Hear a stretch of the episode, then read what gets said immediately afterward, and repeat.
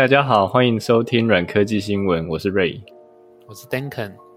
今天要来聊的主题是美国四大巨头参加反垄断听证会，而且是众议院举办的，这一次非常有看头。上次 Facebook 剑桥分析事件是参议院举办的，比较搔不到痒处。上一次还问了很多笨问题。这次参加反垄断听证会的四大巨头，分别是大家常听的 Facebook、Apple、Amazon 跟 Google。那在财经领域常常讲的 FAN，一共有五个。那所以里面有一个 Netflix，并没有在这次听证会里面。嗯。你大概就可以想象说，像 Netflix 这种不太有垄断疑虑，而且它也不太用它的平台做太多夸张奇怪事情，所以就没有被邀请。那 Facebook、Apple、Amazon 跟 Google 多少都有一些事情可以被挖出来讲。那另外一个就是你会发现，虽然 Apple 跟 Google 都有被邀请，但一直被占的只有 App Store、Google Play 几乎都没有事诶，为什么会这样呢？呃，我记得以前，呃，应应该说现在也是啦。如果如果你要出一台手机的话，基本上 Google 会强烈建议你，你要去 bundle Google Play Service。然后 Google Play Service 就是，呃，除了它的商店以外，还有它一系列的程式以及那些收推播的服务。所以假设你没有 bundle Google Play Service 的话，基本上你的 Android 手机是半残的。然后我记得你你说为为什么没有盯被盯上，我其实也觉得有点怪啊，因为以前其实发生过一件事情，就是 Acer 他想要自己出自己的商店，然后他想要把他自己整个软体系统换成阿里巴巴提供的一套解决方案，但是后来他想要把这一台手机出到国际市场的时候就被就就被关切了，就被我们谷歌爸关切了。他就说，如如果你不授权 Google Play Service 的话，你的那一台手机就会变成说跟 Android 不相容。因为大家知道，如果你把 Google Play 商店你把它打开来，然后从关于呃，反正就是关于版本号那一边，它会显示说你这台手机跟 Android 的相容性是怎么样的。那如果你不 bundle 的话，你的那台手机可能就会变成不相容。而且那个时候有一些，呃，厂商聚集起来一起在 Android 这个专案，呃，有一些贡献，然后他们叫做开放手机联盟吧，或者 Open Handset Alliance。那假设你没有 bundle 的话，你就会被踢出去。嗯，他就是用这种有点强硬的手段，让你一定要去 bundle 他的东西。但是，就算发生了这些事情，在这次的听证会上面，还是没有被拿出来雕。哎，我记得这件事情后来这个 Acer 的装置就没有问世了嘛，对不对？对对对，因为它被关切了啊。嗯，啊，回头讲我们这次听证会有讲的事情啊，啊，我们举一些我们看到比较有趣的例子哈。Apple 被占一件事情，其实在讲的就是 App Store 作为一个它唯一能够安装 iOS App 的来源的平台方，跟他们自己本身也是一些 App 的制造商，这有一种双重身份的利益冲突。简单讲就是球员兼裁判啊。那在听证会里面有讲的一个例子，就是 Screen Time，iOS 十二曾经推出荧幕使用时间。那这个 Screen Time 的功能在问世的时候，同时间他们也移除了家长管理的一些第三方 App。那理由是他们可能侵犯孩童隐私之类的，但因为他们有一些重叠功能，所以就被怀疑说你是不是上了自己的官方功能，然后就把第三方的给下架。那在听证会以外，其实还有其他的例子，比方说在 iPhone 5S 上市的那段期间，啊、他们推出了夜间模式，就是 Night Shift，就荧幕可以变黄，让你比较好睡这个功能。然后在同期，早就已经有一个 App 叫 F 点 Flux，没错，它在桌机上都已经存活很多年了。那这同时，他们也就进军的手机领域。我记得 Android 有，然后 iOS 曾经想要做 Side Loading 的方式，就是你可以自己装到手机上。然后应该是被苹果关切，这个东西很快就下架消失，最后只上了需要越狱才能用的 CD 啊。退守 CD 啊。对，所以这个也是一个很明显的，Apple 推出自己官方功能的时候，就会想要把 App Store 上面相近功能的 App 不准它上架，而且这还写进他们的 App Store Review Guidelines 里面。他说你不可以上架一些跟我们功能重叠的 App。嗯，所以这就是一个球员兼裁判的问题啊。那库克今天有讲到抽成，是不是有一些？有趣的八卦可以分享一下。对啊，像 App Store 大家都知道，开发者都会被抽三成嘛。那以 Cook 的说法，他都会说我们会一视同仁，我们规定的某些领域就是会抽三成。对，那只有在订阅机制下，如果你呃订阅户订超过一年，就会降到十五趴，来鼓励这些 App 开发者做长期投资。这样，那。这件事情就被挖出来说，Apple 曾经私底下跟 Amazon 他们有出自己的影音平台服务叫 Prime Video，那么有信件被流出来说，负责人 ADQ 跟 Amazon CEO Jeff Bezos 有个信件达成协议，说他们要特惠 Amazon 只抽十五趴，以及其他附加各种协议。那这不就很摆明的，他们让自己的平台给自己的商品好处吗？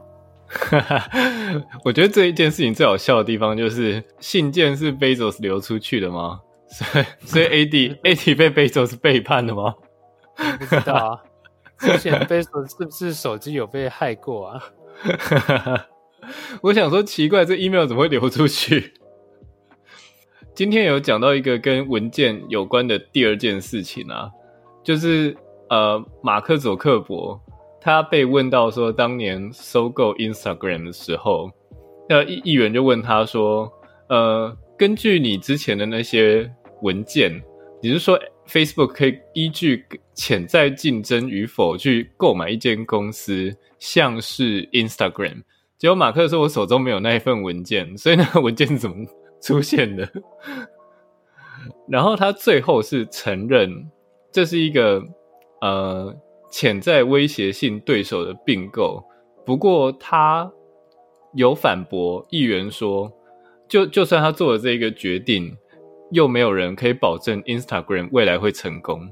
对，所以他想要为自己的这件事情去做开脱。这样，Facebook 一直都认为说，他们想要获得市场份额去买下一些公司，同时间也是想要呃节省一些开发时间，把外部的。对手开发的功能整合进来，这些听起来都是还算合理的样子。那啊、所以他们一路买了 Instagram，一路买了 WhatsApp。那这三个加起来，几乎是西方世界所用的社交软体的主要大宗，就是这三个里面整完全包在里。所以这个到底有没有垄断嫌疑，那就要让他们继续去调查。不过在听证会里面有讲到一个。特别有趣的，其实也是几年前就都有媒体披露的。当初 Facebook 在面对 Instagram 的竞争的时候，已经有开发出自己的相机 App，叫 Facebook Camera。我想应该没有人记得啦。那 那个时候啊、呃，议员就质问说：“你有没有威胁恐吓 Instagram CEO？怎样的威胁恐吓呢？”他说：“啊、呃，你可能跟了。” Instagram CEO 说了，我们现在也在做相机哦。那所以，我们接下来就是有想要并购他们的意思。那我们接下来这关系怎么发展，会影响我们未来是要当伙伴呢，还是当对手？那这个 CEO 觉得自己是被威胁，因为他觉得这句话的意思就是，我们要不就会直接要把你买下来，不然会把你毁掉。那想想后来还有一个 Snapchat，也几乎是遇到类似的状况。Instagram 是同意了被 Facebook 收购，而且这个 CEO 还做了很多年，直到 IGTV 都上市了之后才离开 Facebook。那 Snapchat 则是因为他拒绝了 Facebook 的收购协议，他们自己就搞上市了。那 Snapchat 有一个特别的功能叫 Stories，这个功能就被整晚通通都端走了。大家现在很常在 Instagram 上面用的 Story 功能，最早是 Snapchat 所发明出来的一种形式，大概也没有人知道或记得了吧？Story 功能的中文是什么？哦，它就是现实动态。对对对。哦，我就想说应该是现实动态吧。因为我记得 Snapchat 以前主打的功能就是它的讯息是会直接消失的。对，Facebook 那时候曾经做过一个这个功能的 Chrome，但是后来失败。我记得 Line 也做过，后来都拔掉了。这个能够做真正的现实讯息成功的只有 Snapchat，但是后来就发现其实没有人太多人在意这个功能。真正有用的功能是现实动态，就是它可能这个动态是在一天后才会消失，这样，但可以让所有 follow 它的人看。我只是觉得说，为什么好像大家都一直在打 Facebook 啊？我是觉得他们的确蛮欠打的啦，但这可以开一整集去讲吧。好啊，那那你可以分享一下，就是你听到的除了 Facebook 以外的，那像 Google，你有什么东西想要说吗？Google 有一段被打的 Monopoly 垄断的事情，倒也不是讲 Search，而是讲他们在广告领域，他们在广告领域里面，就是中间会有一个 Ad Exchange 的交易所，那左右个别会有。呃，买方跟卖方以及一些中介层，那这众议员就指出，在这个买卖双方的中介层以及这个中间的 Ad Exchange，Google 分别都占了五十到九十左右的市场的市占率，那就表示在一个市场交易机制里。你既是代表买方，也代表卖方，那这中间就有很多可以被撮合的事情啊。你可能可以用很低的价格去卖广告，然后自己从中获取利益，这样。嘿嘿。然后我记得中间呢、他他们还有问第二个问题，就是呃，有一个议员跟呃 Pichai Pichai 说，他他说如果。你们可以透过一些机制，例如说黑名单或白名单，影响一个搜寻结果呈现在页面上面。那这样的话，间接就会影响那一个网站的曝光度和流量。那他他就问他说：“你们是否真的会对搜寻结果做一些呃人为的处理？”那 P P 出来是说：“呃，他他们的确是有黑名单，没有错。可是。”这是为了遵守法律，为了避免一些青少年啊，或者是一些反正就是民众上一些暴力不当的网站，反正就是为了保护大家的意思。真棒啊！你你搜寻的时候都觉得自己被保护了。然后我们刚刚讲那么一大堆啊，好像都没有讲到那个 Amazon。Amazon 的话比较比较有爆点的应该是。有议员问 Bezos 说：“因因为 Amazon 上面有很多第三方的厂商嘛，就是除了他他们自己以外，上面还有很多人在上面开店家。然后他就说：‘呃，你们有没有用过你们平台上面的第三方卖家内部数据资料，然后用这些资料来改善自家的商品决策？’结结果 Bezos 回答一个感觉很玄妙的答案。”嗯，我真的觉得很玄妙。他说：“我无法回答有或没有。我们公司内部有政策规定是不能这样做的，但我无法保证有没有人违背这项政策。这太玄了吧！而且我觉得这种问题啊，国内的 PC Home 或者是新加坡虾皮应该都有类似问题啊，因为他们都有经营自己的官方卖场，也有经营给第三方来上面卖的个人卖场啊。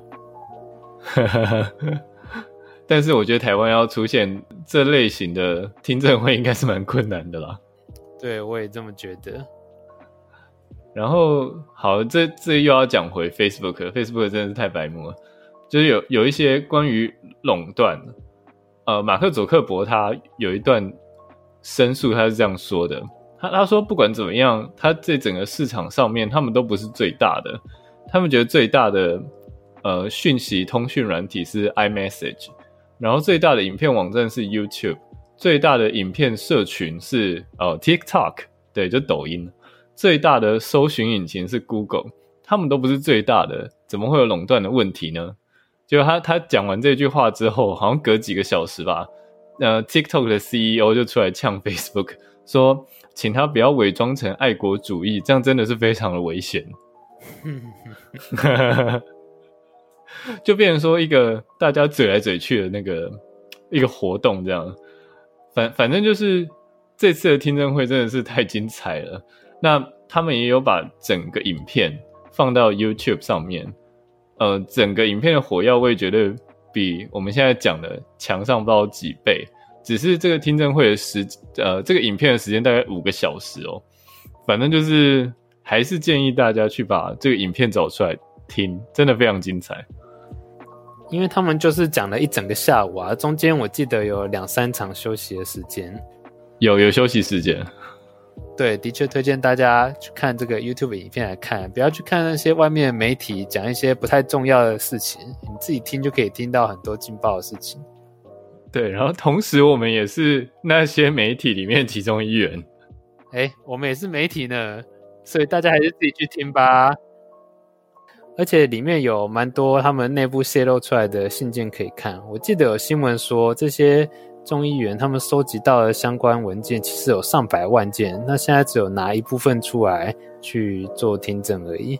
那看了这些信件，看了这些听证之后，你就可以去理解一下这些这四大平台他们所说自己是为消费者好，是为了做公正的平台，但实际上背后都有做过哪些看起来不太 OK 的手段，这些运作你都可以去了解一下。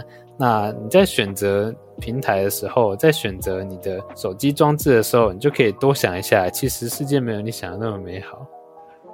那节目的最后，想要发表疑问是，嗯，苹果 ADQ 的那一封信到底是怎么流出去的啦？我也很想知道，是不是贝佐斯啦？欢迎订阅我们的 Podcast，追踪我们节目的 Twitter，资讯都会放在简介里面。今天的 Podcast 就到这里，希望你会喜欢，祝你有一个美好的一天。